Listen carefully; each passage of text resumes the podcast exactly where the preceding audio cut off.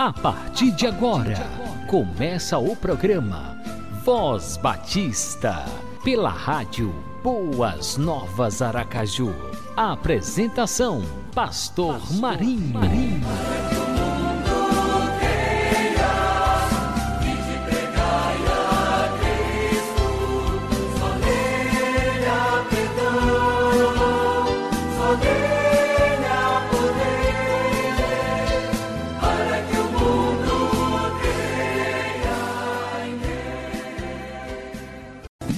Para você que está conectado na Rádio Boas Novas Aracaju. Estamos começando mais um programa Voz Batista. Shalom Adonai Shalom. Que a gloriosa paz do Senhor Jesus esteja sempre presente na sua vida. É sempre bom contar com a sua companhia, com o prestígio da sua audiência.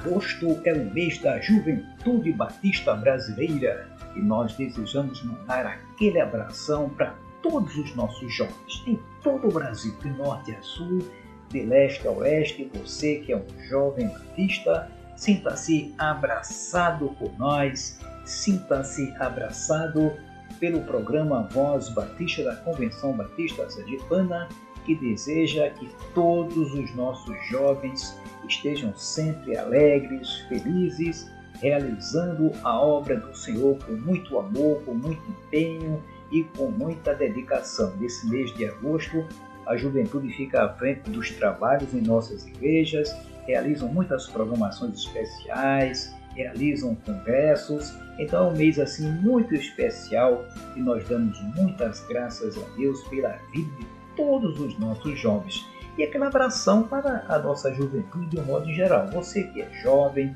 você que está aproveitando bastante a sua juventude, lembre-se de um texto muito rico, muito importante, que se encontra no livro de Eclesiastes, no capítulo 12, versículo 1. Lembra do teu Criador nos dias da tua mocidade. Deus existe e Deus deseja sempre o melhor para você, meu jovem. Foi Ele quem te criou. Ele é o Senhor da vida, é o doador da vida. Então Ele é o Criador de tudo quanto existe e principalmente o nosso Criador. Ele nos criou a sua imagem conforme a sua semelhança. Logo, nós somos obra das mãos do Senhor. E você é uma pessoa muito preciosa aos olhos de Deus. Logo, lembre-se do seu Criador nos dias da sua mocidade.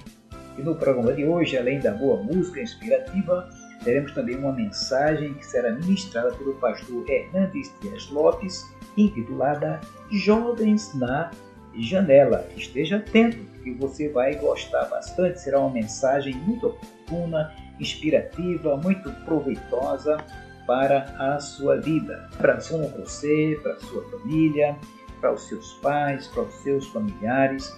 Que Deus continue abençoando grandemente a sua vida. E você que é jovem cristão, aproveite todas as oportunidades, não somente no mês de agosto, mas durante todo o ano que vai se passando, para que você esteja com a sua vida consagrada no altar do Senhor, pregando o Evangelho de Jesus Cristo, anunciando as boas novas de salvação a milhares e milhares de jovens que estão ao seu redor e que precisam de Deus, precisam ouvir uma palavra de amor, uma palavra de encorajamento, uma palavra de esperança e, sobretudo, uma palavra de salvação e de vida eterna que Jesus Cristo tem para toda a nossa juventude.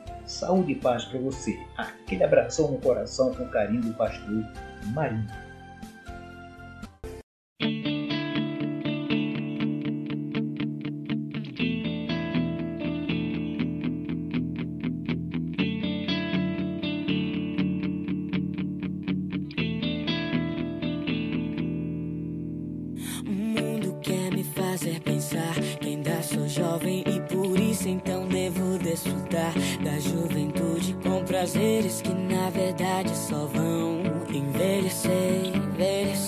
A minha alma.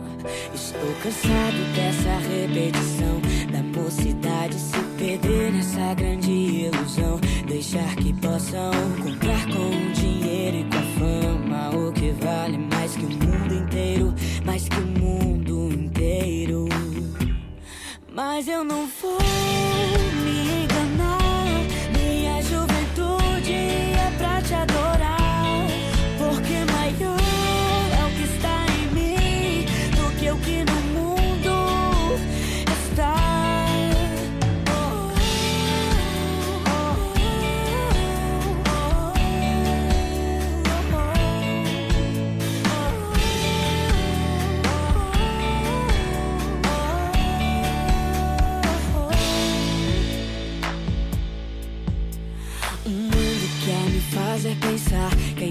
jovem e por isso então devo desfrutar da juventude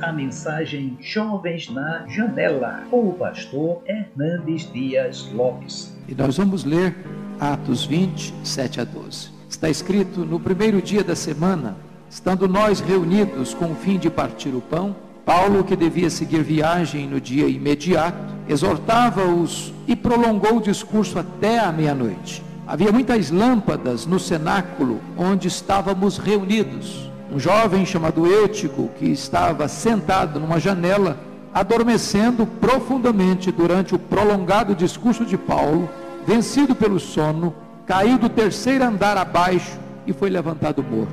Descendo, porém, Paulo inclinou-se sobre ele e, abraçando-o, disse: Não vos perturbeis, que a vida nele está. Subindo de novo, partiu o pão e comeu. E ainda lhes falou largamente, até ao romper da alva. E assim partiu. Então conduziram vivo rapaz e sentiram-se grandemente confortados. Amém. Eu quero hoje conversar um pouquinho com vocês sobre o tema Jovens na Janela. Jovens na Janela. O apóstolo Paulo passou três anos na sua terceira viagem missionária na cidade de Éfeso, a capital da Ásia Menor, num dos ministérios mais frutíferos de todo o seu trabalho. Verdadeiro reavivamento na cidade, onde ele plantou igrejas em toda a província. Agora ele está retornando à cidade de Jerusalém com o propósito de levar ofertas aos pobres da Judéia.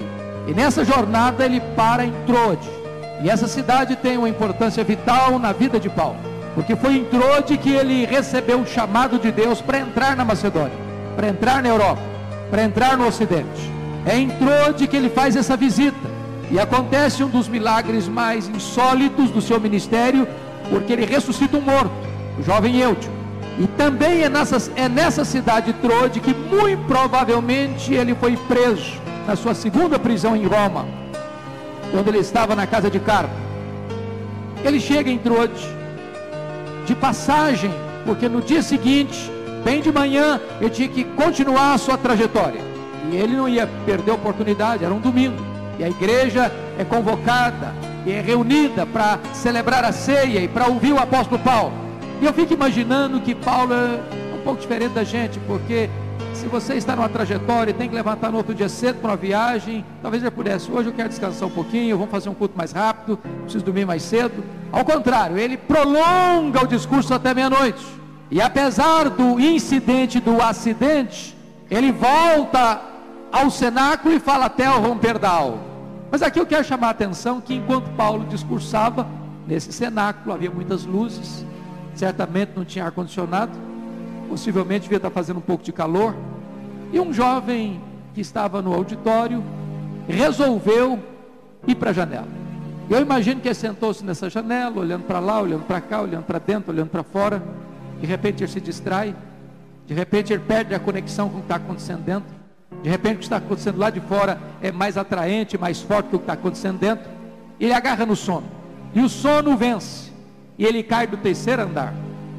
E ele morre. Não for a intervenção de Deus por intermédio de Paulo e a juventude dele teria sido ceifada ali.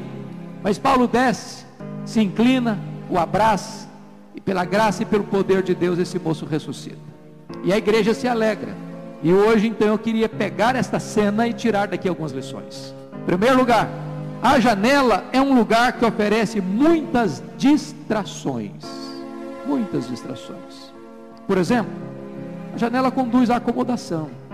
Certamente esse jovem procurou um arzinho mais fresco, um ambiente mais agradável, talvez um cenário mais colorido, talvez ele foi para a janela porque ele estava perdendo pouco a pouco o interesse por aquilo que estava acontecendo dentro do auditório.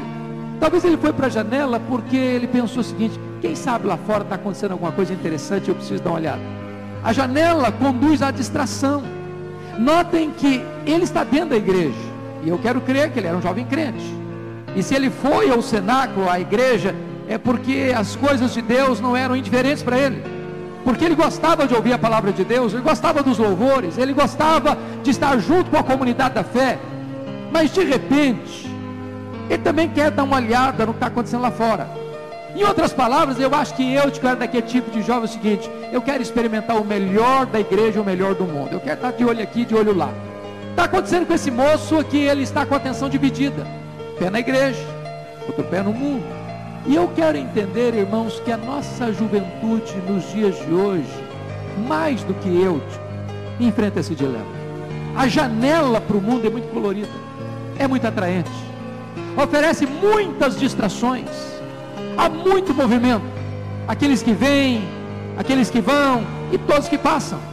E muitas vezes a sedução de ir para a janela é grande. A janela conduz a uma insatisfação de repente, aqueles que estão na igreja correm o risco de perder o interesse. O que está acontecendo aqui? De repente, o que está acontecendo fora daqui é atraente, é sedutor.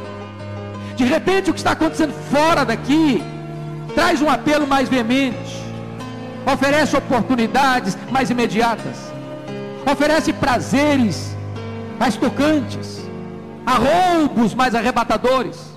E de repente, Aquele que vai para a janela vai se desligando do que está acontecendo dentro da igreja e vai se ligando mais ao que está acontecendo fora da igreja. Quem vai para a janela começa a dar asas à curiosidade. E há muitas coisas hoje que um jovem, que um adolescente, às vezes caminha por curiosidade. É o espírito gregário, é o espírito da patota, é o espírito do grupo. E ele não quer ficar fora, e ele não quer ser um, um alguém desconectado do grupo da escola, da universidade, do trabalho, e ele vai para a janela. Daqui a pouquinho, essa distração leva ao sono, e isso gera uma racionalização: até onde eu posso ir? Pensa comigo nisso. Um jovem crente, ele é crente, filho de crente, vem para a igreja, está aqui na escola dominical, está aqui no culto da manhã, está aqui no culto da noite. Mas ao mesmo tempo que ele está aqui, ele também é atraído por outras coisas, por outros cenários, por outras imagens por outras coisas que vão ganhando terreno, espaço no coração dele, vão trazendo interesse aos olhos dele, e ele vai desejando olhar essas coisas que estão à sua volta.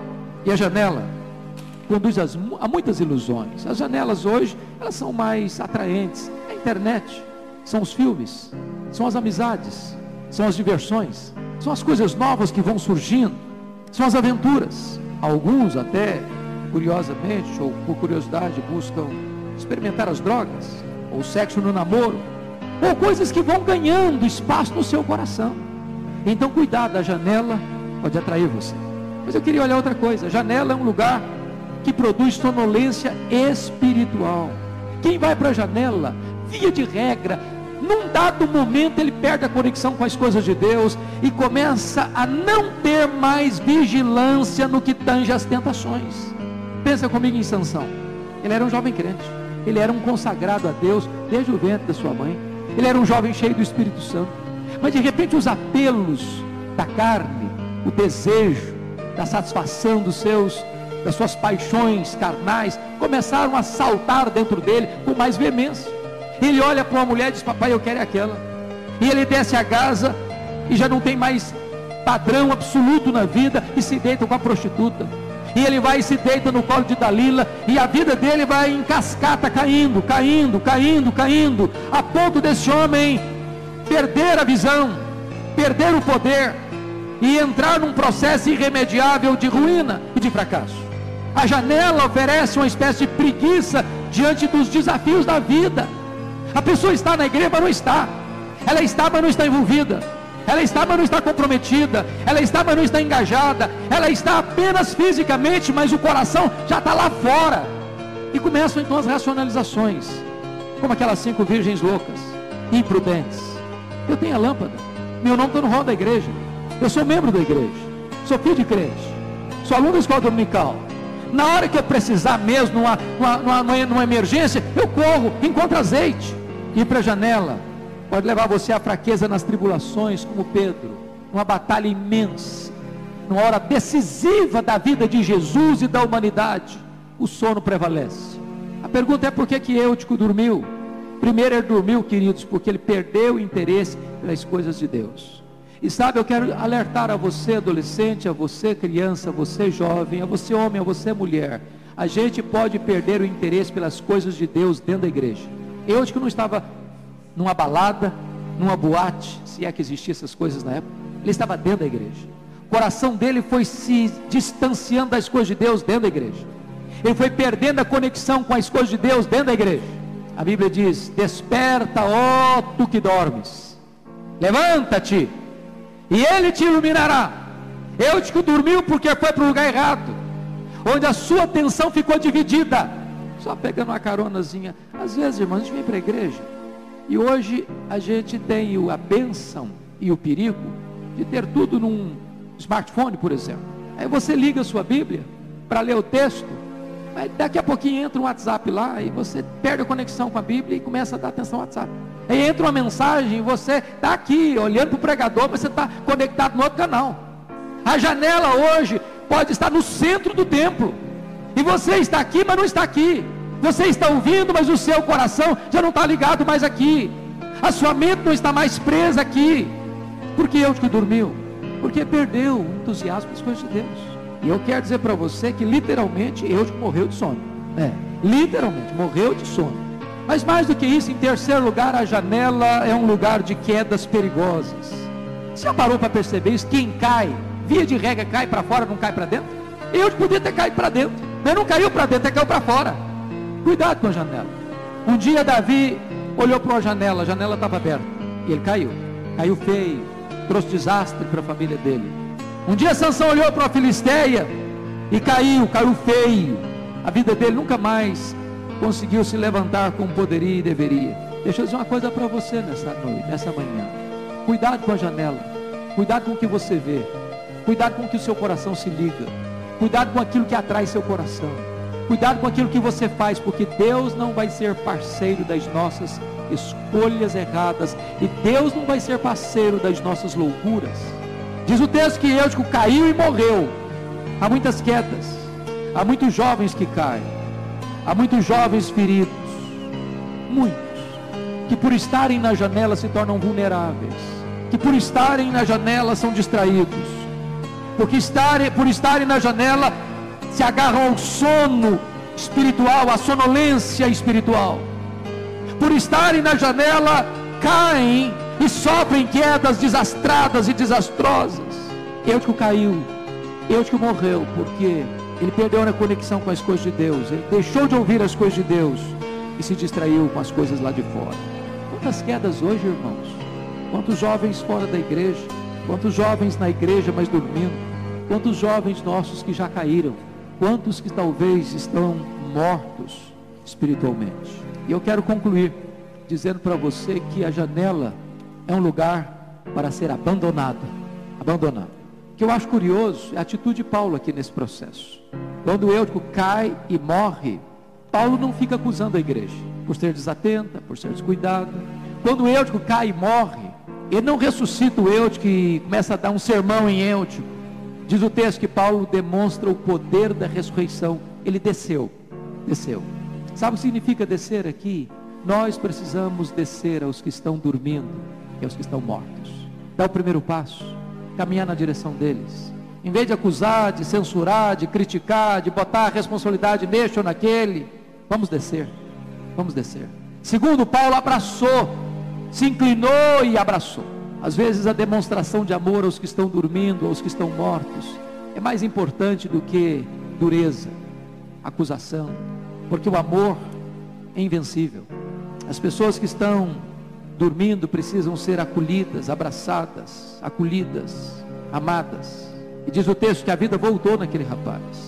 E eu creio, irmãos, que os nossos jovens que caíram e alguns que dormem e outros que estão mortos podem ressuscitar e ter nova vida em Cristo Jesus. Nós não podemos abrir mão da nossa juventude. Nós não podemos abrir mão dos nossos filhos. Nós não podemos desistir deles. Nós não podemos abrir mão de ver uma juventude forte, viva, santa, cheia da graça de Deus.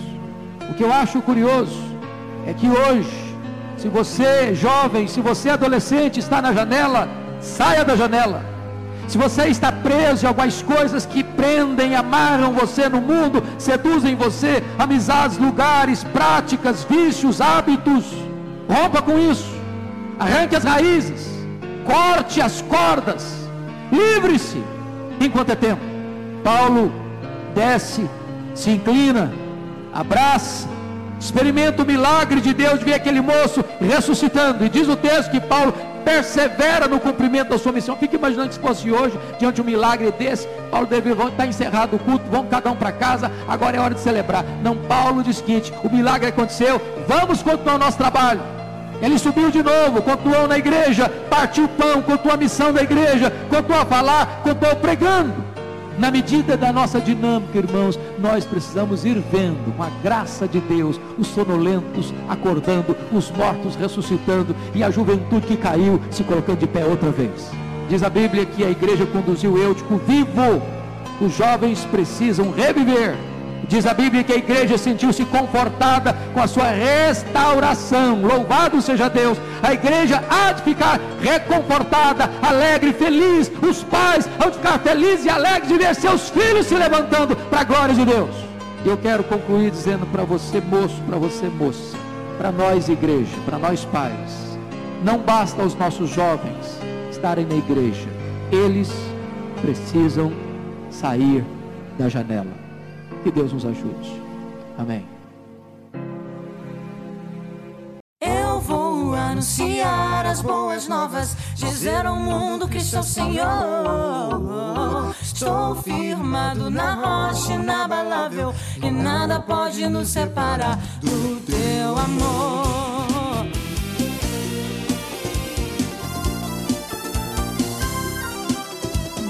Vida nova ele tem pra dar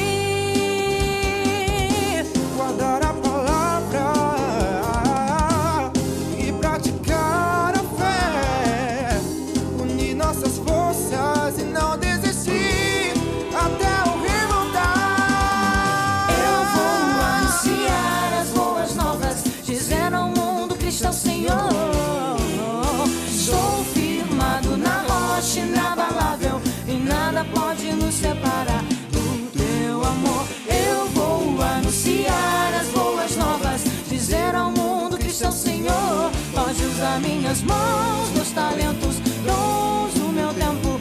Usa-me, Senhor, estou em tuas mãos.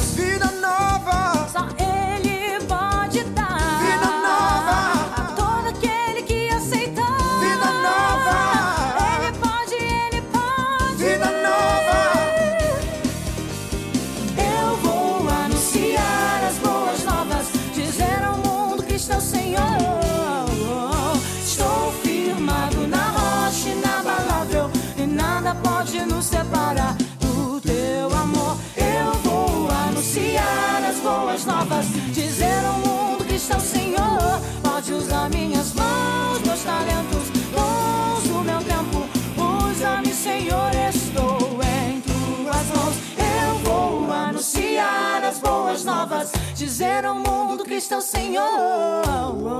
Estou firmado na rocha inabalável e nada pode nos separar do teu amor. Eu vou anunciar as boas novas, dizer ao mundo que está o Senhor. Pode usar minhas mãos, meus talentos, dons, o meu tempo. Usa-me, Senhor,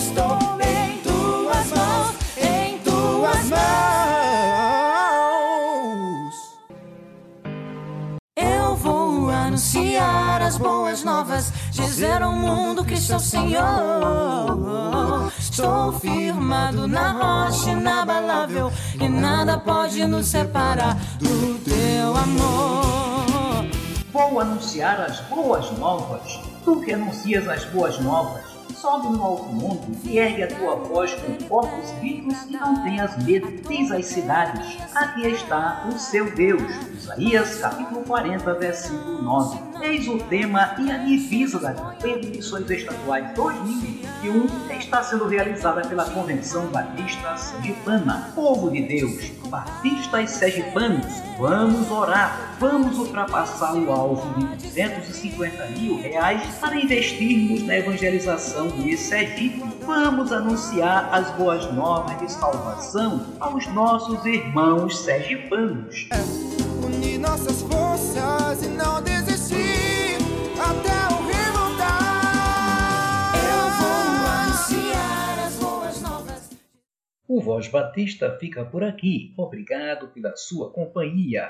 Até o próximo programa. E agora vamos orar. Obrigado, Senhor. Muito obrigado por mais um programa Voz Batista. Obrigado pela vida de cada amigo ouvinte que tem acompanhado a programação do Voz Batista. Abençoa, Pai bendito, cada uma dessas vidas, as suas famílias, os seus familiares, sobretudo neste tempo de pandemia do coronavírus, estejas, ó Deus, operando poderosamente através da ação do Teu Divino Espírito Santo, curando vidas, restaurando vidas, sarando vidas, Pai, deste mal tão terrível e banindo, Pai, este mal da face da terra para a honra e glória do Teu santo nome.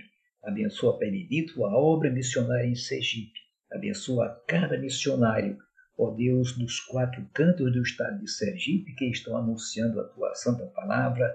Usa, Pai bendito, cada vida na proclamação das boas novas de salvação. Abençoa a coordenação de evangelismo e missões da Convenção Batista Sergipana, na pessoa do pastor Edson Cerqueira, e a diretoria executiva da Convenção Batista Sergipana, na pessoa do diácono Judson Barros. Abençoa, com eles todos os pastores, líderes das nossas igrejas, ó Deus, cada dia despertando o teu povo, despertando as tuas igrejas, para que, ó Deus, de corações unidos, estejamos anunciando boas novas de salvação em todo o estado de Sergipe.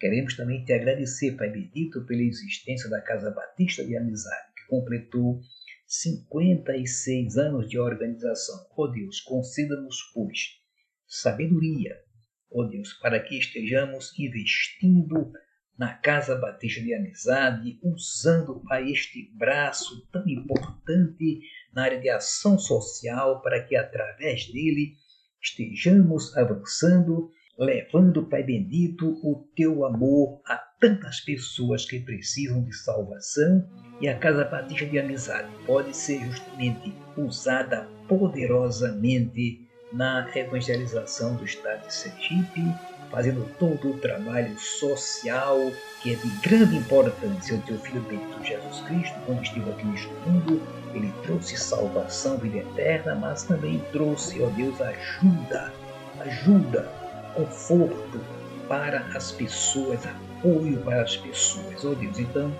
conceda-nos, pois, a sabedoria de que nós precisamos, como batistas sergipanos, para estarmos investindo mais na Casa Batista de Amizade e vermos, ó Deus, esta casa abençoando o estado de Sergipe, abençoa a diretora da Casa Batista de Amizade, a Estela Batista, esteja fortalecendo a tua serva cada dia, juntamente com toda a equipe que trabalha com ela. Obrigado, muito obrigado pelo programa Voz Batista, que cada dia o Senhor esteja abençoando, Pai as nossas vidas e usando as nossas vidas na evangelização do Estado de Sergipe. Pedimos que abençoe também o presidente da Convenção Batista Sergipana, juntamente com todos os diretoria da nossa convenção e também com todos os líderes das diversas organizações da nossa convenção, as associações, as entidades, todo o trabalho que vem sendo realizado. Usa cada dia, Pai, que todos estejamos alegremente servindo ao Senhor e erguendo bem alto as nossas vozes, sendo anunciadores de boas novas no estado de Sergipe, no Brasil e em todo o mundo. É a oração que fazemos no nome de Jesus. Amém e amém.